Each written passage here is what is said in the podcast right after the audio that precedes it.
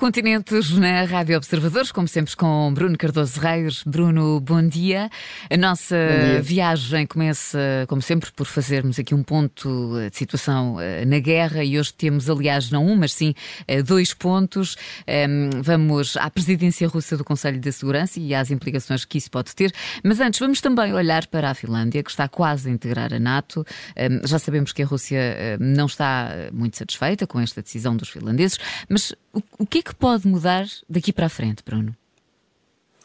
Bem, eh, eu acho que não, não vai mudar muita coisa, eh, mas é verdade que a expectativa devia ser que eh, devíamos estar todos preocupadíssimos com uma invasão iminente da, da Rússia, da, da Finlândia pela Rússia, como resultado desta adesão plena da, da Finlândia também ela é iminente, ou seja, formalmente a Finlândia será um membro de pleno direito nos próximos dias, provavelmente já no início da próxima semana, e, portanto, isso significa que se alguém acredita seriamente nesta narrativa russa, que tem sido amplamente difundida a nível global e também tem tido eco, inclusive muitos comentadores em Portugal, comprada até por, aparentemente também por alguns líderes globais eh, respeitáveis, como o Presidente Lula ou o Papa Francisco, se fosse realmente verdade que o alargamento uh, da NATO a partir de 1999, uh, por exemplo, à Polónia, ou em 2004 aos Bálticos, é que era a grande ameaça à Rússia que explicaria a invasão da Ucrânia, então, de facto, devíamos ter por certo esta uh, invasão russa também da Finlândia.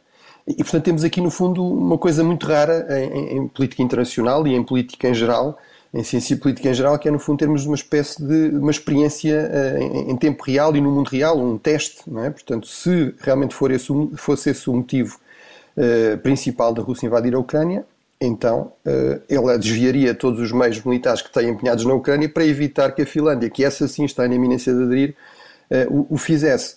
Uh, eu não espero que faça isso. outra coisa são ataques híbridos, que aliás os russos já fazem com muita frequência, inclusive contra a Finlândia. Não é por acaso que é na Finlândia que existe o Centro de Excelência da União Europeia, precisamente contra ataques híbridos. E, portanto, em suma, se a, se a Finlândia não aderir, não for atacada, eu acho que fica provado para quem estiver de boa fé que realmente não é essa a, a verdadeira razão da invasão russa da Ucrânia. Eu recordo que a Rússia é, aliás, a maior potência nuclear do mundo, tem mais ogivas nucleares que os Estados Unidos. Um ataque da NATO uh, à, à, Rússia seria, evidentemente, uma terceira guerra mundial, um suicídio mútuo. Uh, e, portanto, parece-me claro que o grande problema da Rússia não é o alargamento da NATO. Uh, é, desde logo, o encolhimento da NATO russa, ou seja, da Organização do Tratado de Segurança eh, Coletiva, que a Rússia criou e começou com nove Estados-membros, já só vai em seis, enquanto a NATO passou de 14 para agora 31. Uh, eh, o grande problema da Rússia é uma democracia pluralista, mesmo com muitos problemas no, no espaço soviético, uh, como a Ucrânia, em que de vez em quando o presidente até muda por causa de eleições e a oposição realmente assume uh, o, o, poder. Eh, é, é, sobretudo a Ucrânia querer ter também uma política externa verdadeiramente autónoma e não ser um simples uh, satélite de Moscou. Uh, e fica provado também com esta adesão da Ucrânia, penso eu, ficará provado, enfim, nunca podemos estar certos em relação a nada, e, e, de facto Putin parece disposto a quase tudo, mas creio que ficará provado que a Rússia não invade um país por ele ter muito e bom armamento ocidental, como a Finlândia tem, ou por fazer parte de uma aliança robusta como a NATO, é exatamente o oposto. A Rússia invade, ataca, anexa território de vizinhos fracos e relativamente isolados.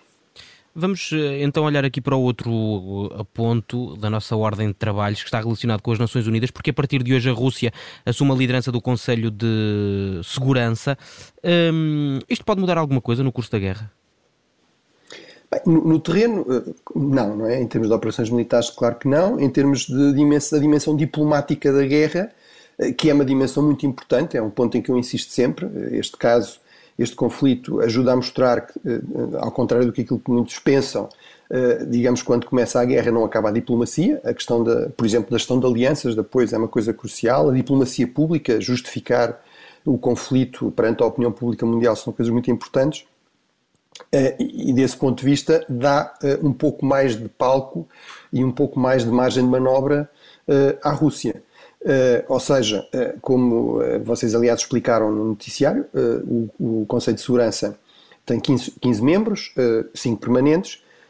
esses 15 membros vão assumindo rotativamente a presidência por um mês, e, e, portanto, agora chegou a vez da, da Rússia e a, a, presidência, obviamente, não, não manda, não, não decide, não é? Não estamos num, num governo mundial em que o presidente decide isso, mas uh, tem uh, alguma capacidade, digamos, em termos de procedimentos, em termos, sobretudo, de agenda, não é? De marcar a agenda, de escolher os temas, vamos dizer assim, que vão, que vão ser discutidos. Uh, e, e desse ponto de vista, realmente está mais palco à Rússia. Agora, eu, eu, percebendo um pouco aqui a posição muito crítica da Ucrânia, que vem dizer que isto é, mas parece uma, uma mentira de dia de 1 de Abril, uh, que enfim, que inclusive defendeu já no passado que a Rússia devia ser expulsa do Conselho de Segurança, que eventualmente o Conselho de Segurança se devia dissolver, porque não foi capaz de impedir esta, esta guerra. Eu acho que é realmente extraordinariamente grave que um dos cinco membros permanentes, um dos cinco uh, países que, no fundo, tem esse estatuto especial eh, de ser um membro permanente do Conselho de Segurança, por ser o garante da Carta das Nações Unidas, serem, serem no fundo os garantes máximos, os principais responsáveis por garantir a implementação da Carta das Nações Unidas, violar de forma flagrante uma das normas mais importantes da Carta das Nações Unidas, que é o fim do direito à guerra e o direito de conquista, de, das grandes potências simplesmente resolverem os conflitos pela força e anexar território, isso é tudo muito grave. Agora, a ideia que também vi uh, discutida em alguma imprensa, por exemplo, de se boicotar o Conselho de Segurança em protesto, é realmente um completo disparate. Eh, a União Soviética, eh, já, aliás, fez isso em 1950, eh, como resultado, os Estados Unidos aprovaram uma missão das Nações Unidas para combater a invasão da Coreia do Norte, um aliado da União Soviética, apoiado pela União Soviética. Obviamente, se se fizesse isso, então sim, é que a, Rússia poderia utilizar o Conselho de Segurança para, eventualmente, tomar medidas com, com real impacto, porque o Conselho de Segurança é o único órgão das Nações Unidas que, tem, que pode tomar uh, medidas obrigatórias, como sanções ou, inclusive, intervenções militares. Portanto, isso não fazia nenhum sentido. Uh, e eu acho que, apesar de tudo, ehm, e, por muito criticável lá está que, esteja esta, que seja esta, esta postura da Rússia, acho que é importante e é essa a missão principal das Nações Unidas. A missão das Nações Unidas não é criar o paraíso na Terra, é evitar uma terceira guerra mundial, é atenuar alguns dos males globais é, é, é, é, no fundo, funcionar como um fórum permanente de diálogo diplomático, mesmo entre potências uh, inimigas, mesmo entre potências que têm uma relação extremamente conflituosa, uh, e eu acho que nisso tem tido algum sucesso e é importante preservar algumas destas vias de diálogo. Bruno, seguimos em direção à América. Donald Trump foi esta semana formalmente acusado, num caso um, que envolve hum, alegados uh, subornos a uma atriz pornográfica. É também a primeira vez eh, que um antigo presidente americano é acusado. Uh, é o fim da linha para, para as ambições políticas uh, de Trump? Bem, em circunstâncias normais, com um ex-presidente normal, a resposta seria claro que sim. Não é? Estamos a falar realmente de um facto histórico grave e sem precedentes. É verdade que houve alguns presidentes que já tiveram problemas com a justiça, como o presidente Nixon, como o presidente Clinton, mas todos eles acabaram por evitar ser acusados. Eh, no século XIX, o presidente Grant eh, chegou a ser multado por excesso de velocidade numa, na carruagem em que, em que circulava em Washington, eh, mas realmente nenhum dos 37 presidentes norte-americanos que depois sobreviveram à presidência, porque oito morreram, oito morreram ou foram mortos em funções, alguma vez foi acusado criminalmente e, portanto, isso devia, no fundo, matar politicamente Trump. Agora, eu não estou seguro que seja o caso e, pelo contrário, até pode reforçar eh, a sua popularidade. No fundo, o Trump é um populista, não é? Que chegou à presidência apostando numa retórica de que ele é que é o presidente dos verdadeiros americanos, obviamente aqui verdadeiros entre aspas, contra as elites, contra as instituições do Washington. Eh, na sua presidência esteve numa espécie de guerra permanente eh, com as, as, as leis, com as normas, com as instituições em que assenta a democracia americana há dois séculos. Eh, e, e, portanto, Trump tem aqui, no fundo, uma oportunidade para fazer aqui o papel de vítima das elites, que é o que ele está a fazer, de, para mobilizar esta espécie de culto de personalidade que tomou conta de uma parte do Partido Republicano. Nas últimas sondagens que eu estive a ver, já depois deste episódio estar se, antecipar, não, é? Não, não, era sabido que a acusação estava feita, mas sabia-se que provavelmente iria acontecer. 70% dos republicanos continuam a dizer que acham que o Trump foi um ótimo presidente, Uh, e ele até aumentou a, a, a, margem de vantagem em relação ao principal uh, concorrente nas primárias republicanas, provável, o, o Ron DeSantis, o, o governador da Flórida. Uh, apesar de tudo, uh, eu acho que isto uh, provavelmente tornará ele efetivamente vencer, não as primárias republicanas, isso pode acontecer e tornar-se até mais fácil, mas vencer a presidência, acho que isso pode ser eventualmente um pouco mais difícil, porque aqui a questão-chave são os eleitores independentes e aí de facto mais de 50%, uma sondagem dizia 57%, ou 55% acham que uma acusação contra Trump por um tribunal o devia desqualificar como, como candidato presidencial viável ou como, como novamente futuro, uh, futuro presidente. O que é que isto tudo nos interessa? Bem, é que o regresso de Trump ao poder, acho eu, que assusta muito mais uh, os líderes, os decisores europeus, do que eventualmente até o, o, o, avanço da guerra, enfim, das forças militares russas no terreno, que já mostraram grandes fragilidades. E eu tendo a concordar com isso, ou seja, eu acho que neste momento a grande ameaça à segurança da Europa eh, não é propriamente, ou não é tanto a Rússia, é muito mais um colapso da coesão desta grande coligação euroatlântica que fez frente de forma muito eficaz a Putin eh, e que tem garantido um apoio indispensável à Ucrânia. E, obviamente, nessa coligação não há país mais importante do que os Estados Unidos e com Trump novamente na presidência, acho que isso fica claramente em questão, não só pelas relações muito equívocas entre Trump e Putin, mas até pelo facto de ele ser sempre ter sido sempre um presidente extremamente errático e imprevisível. Seguimos então para a África. Para ajudar a lidar com as ameaças de extremismo violento e instabilidade, tenho hoje o prazer de anunciar 100 milhões de dólares de apoio ao Benin, Gana, Guiné, Costa do Marfim e Togo. Esta é a voz de Kamala Harris, vice-presidente dos Estados Unidos, que está num périplo diplomático por eh, África. Este registro em particular foi captado no Ghana. O que é que os Estados Unidos querem com esta viagem, Bruno? Bem, eles querem claramente recuperar o terreno perdido em África para a Rússia e, e, e, sobretudo, e ainda mais para a China, em termos militares, em termos de cooperação militar, em termos de cooperação económica, em termos uh, comerciais e de investimento.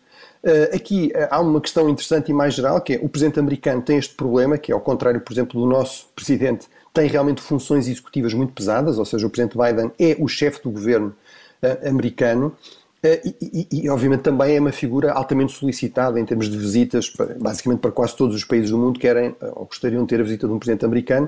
Como é que se gera isso? Muitas vezes uh, o presidente acaba por socorrer do seu vice-presidente. E, e, obviamente aqui estamos a falar ainda mais de um presidente que tem quase 80 anos. O vice-presidente realmente não tem funções executivas, a não ser que elas lhe sejam delegadas pelo presidente, uh, e, portanto assume muito esta função de representação diplomática de alto nível. Uh, Além disso, a Kamala Harris, a vice-presidente Biden, de facto não se tem destacado muito também pela sua eficácia na política interna, consegue ainda ser mais impopular do que Biden e, portanto, tem aqui um palco externo um pouco mais uh, apetecível. Um, esta visita uh, foi à Tanzânia, à Zâmbia e ao Ghana, vem claramente na sequência uh, da segunda cimeira entre os Estados Unidos e, e, a África, que teve lugar em dezembro, e corresponde realmente a um reforço muito significativo do investimento eh, eh, nomeadamente do investimento económico e não simplesmente de cooperação, eh, vários dezenas de milhares de milhões nas próximas décadas com que os Estados Unidos se comprometeram e ehm, isso realmente corresponde a, esta, a este dado fundamental, que é os Estados Unidos perceberam que nesta segunda Guerra Fria com a China todos os cinco continentes contam e nenhum pode ser dispensado. Uh, e, e, desse ponto de vista, uh, eu acho que é bastante positivo que esta viagem se realize. Obviamente, uh, agora a grande questão é sempre a questão da continuidade. eu até acredito que com esta administração continuará este empenho. aliás, o próprio chefe da diplomacia, o Anthony Blinken, também visitou recentemente a África e até se fala da possibilidade do próprio Biden ir à África até ao final deste ano. A questão é, obviamente, 2024 e se houver uma mudança novamente de administração, isto pode voltar a ficar em questão. Vamos em frente e agora pela Ásia. O destaque desta semana é para um acordo comercial entre Ásia e Reino Unido. Que acordo é este, Bruno? Bem, trata-se do Acordo Abrangente e Progressivo para a Parceria Transpacífica, a sigla em inglês é CPTPP, que foi estabelecido em 2018 e que abrange 11 países da Ásia e também do, do Pacífico.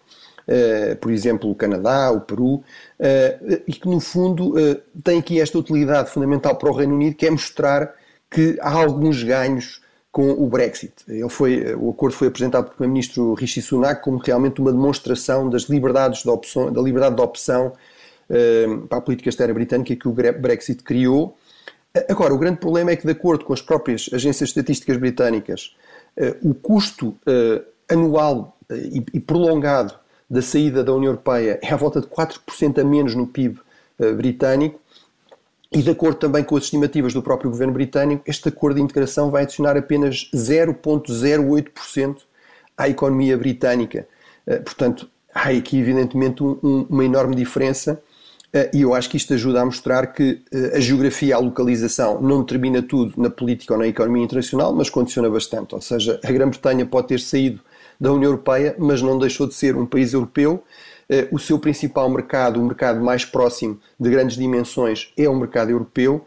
E, portanto, por muito que se queira voltar para um palco realmente cada vez mais importante, como é a Ásia-Pacífico, eh, a verdade é que ele está, é, é, esse palco está a uma enorme distância da Grã-Bretanha, muito maior do que a Europa, e portanto isso cria eh, limitações inevitáveis eh, ao impacto económico que esse tipo de relacionamento mais intenso pode ter. Terminamos a nossa viagem desta semana no Médio Oriente. Começa a campanha eleitoral na Turquia. O grande destaque vai para os curdos que não vão ter candidato. Sim, ainda falta. Uh, para, vamos ter eleições em meados de maio, portanto, ainda falta algum tempo, uh, mas a campanha já está uh, em ritmo muito acelerado e tivemos também esse anúncio oficial. Os, o, o, principal partido curdo representa a volta de 10%, geralmente, do voto nas eleições turcas. E, e, recordo que o atual presidente Erdogan, o líder do partido islamista, o AKP, tem dominado a política e o governo da Turquia desde 2002, portanto há, há 20 anos. E desta vez as sondagens apontam para um, uma real possibilidade da oposição uh, poder, uh, do, do, principal, digamos, uh, candidato da oposição, poder realmente derrotar Erdogan.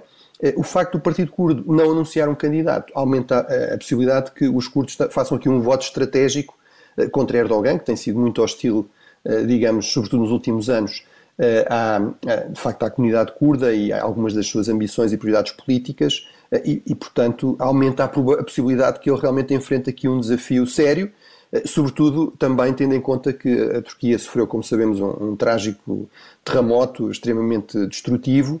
Eh, isso eh, veio destacar a qualidade péssima de muitos edifícios novos que foram construídos ao longo destas duas décadas e veio também alimentar suspeitas de cumplicidades perigosas entre os empreiteiros e, uh, e os interesses imobiliários e o partido uh, no poder. Portanto, veremos se se confirma esta uh, possibilidade de Erdogan vir, eh, vir digamos, a ser substituído democraticamente eh, na, na chefia da Turquia. O que é que isto nos importa? Bem, a Turquia é um país numa posição geoestratégica crucial entre o Médio Oriente e a Europa, pode servir ou de barreira ou de transmissor dos problemas e riscos dessa região do Médio Oriente, tem tido também um papel central na gestão dos fluxos migratórios ilegais com destino à Europa e, no contexto da guerra da Ucrânia, ganhou ainda maior importância e protagonismo, nomeadamente pelo facto de que, de facto, ilegalmente, a Turquia controla, controla o acesso de navios, nomeadamente navios de guerra, ao Mar Negro e, portanto, à Crimeia, aos portos da Ucrânia. E, portanto, esta é uma eleição que vai ser acompanhada com muita atenção, ainda com um último elemento que é, eventualmente, um candidato à oposição poderia ver com, eh, digamos, ter uma disposição mais favorável à adesão da Suécia à NATO, que ficou pendurada. Eh, a Finlândia já garantiu isso, mas a Suécia ainda não. Muito bem. Bruno, por hoje está feito. Até para a semana. Até para a semana. Bruno Cardoso Reis e Cinco Continentes que está então de regresso no sábado, como sempre, depois do Jornal das 11.